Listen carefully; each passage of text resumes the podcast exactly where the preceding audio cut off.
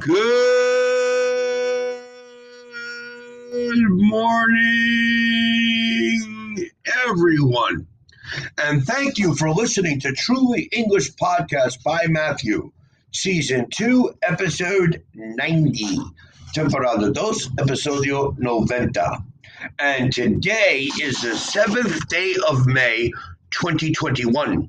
Hoy es 7 de mayo 2021. And today is Friday. Thank God it's Friday. Tomorrow is Saturday, and the day after tomorrow is Sunday.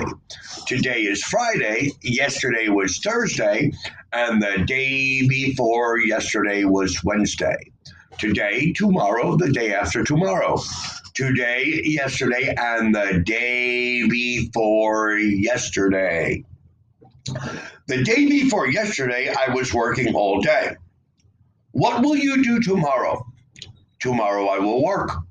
What will you do the day after tomorrow? The day after tomorrow is Sunday. I will go to church and then I will go have lunch and then I will have I will go to the beach.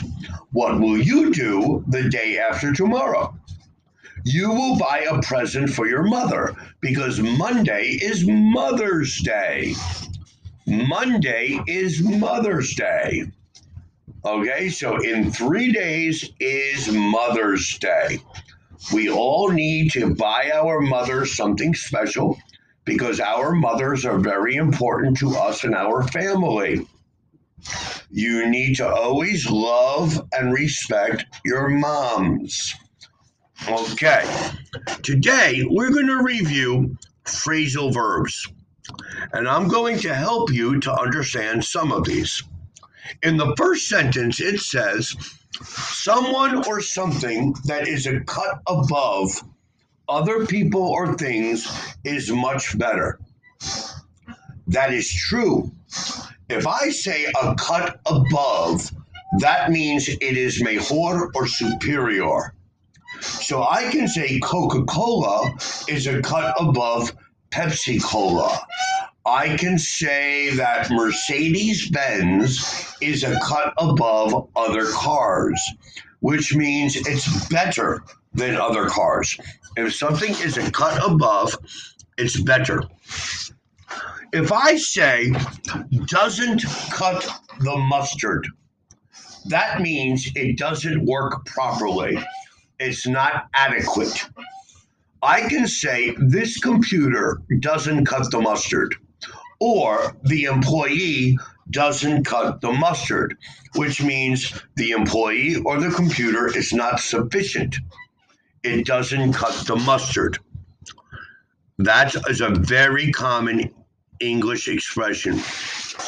Cut the ground out from under his feet means to create a problem. If I say, Timothy is cutting the ground out from under my feet, it means Timothy is creating a problem for me.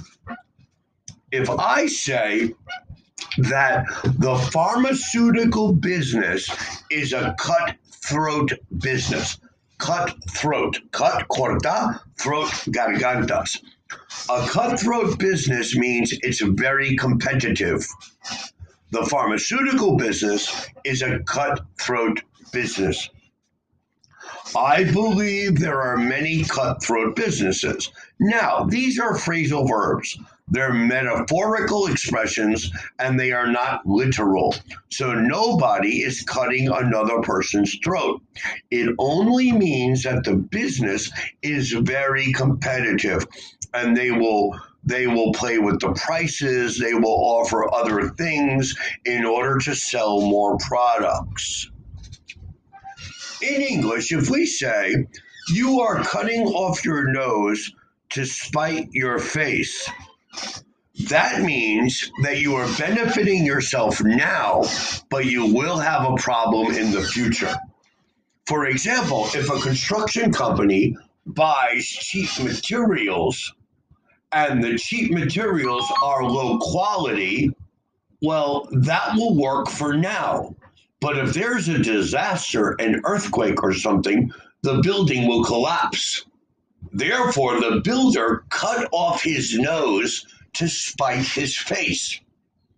The builder benefited now, but in the future, the builder will have an enormous problem.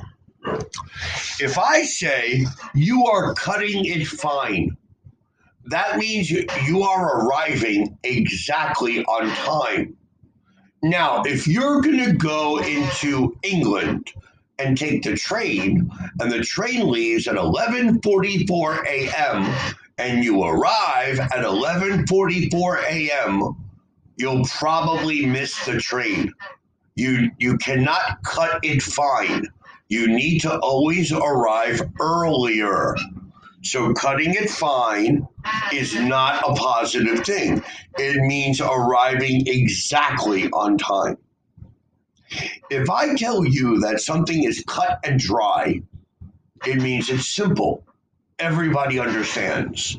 The process of learning a language is cut and dry. You study and memorize vocabulary and you practice. In my opinion, it's cut and dry. Learning how to build a desk is cut and dry. You measure the wood, you cut the wood, you connect the pieces, you paint the desk. It's cut and dry.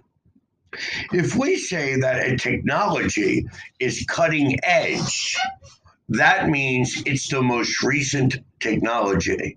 The new iPhone 12 is cutting edge technology. Anything that is cutting edge is the most recent technology. Now, please try and use these new phrasal verbs and make your own examples today. Also, please send us your comments and please your requests to www.trulyenglish.com.mx or you can send your requests and comments to Facebook or Twitter or here in Anchor Podcasts. I want to thank you all for listening to our Truly English podcast today. And remember to listen to our next podcast on Monday. Have a great Friday and have a great weekend. Thank you again and goodbye.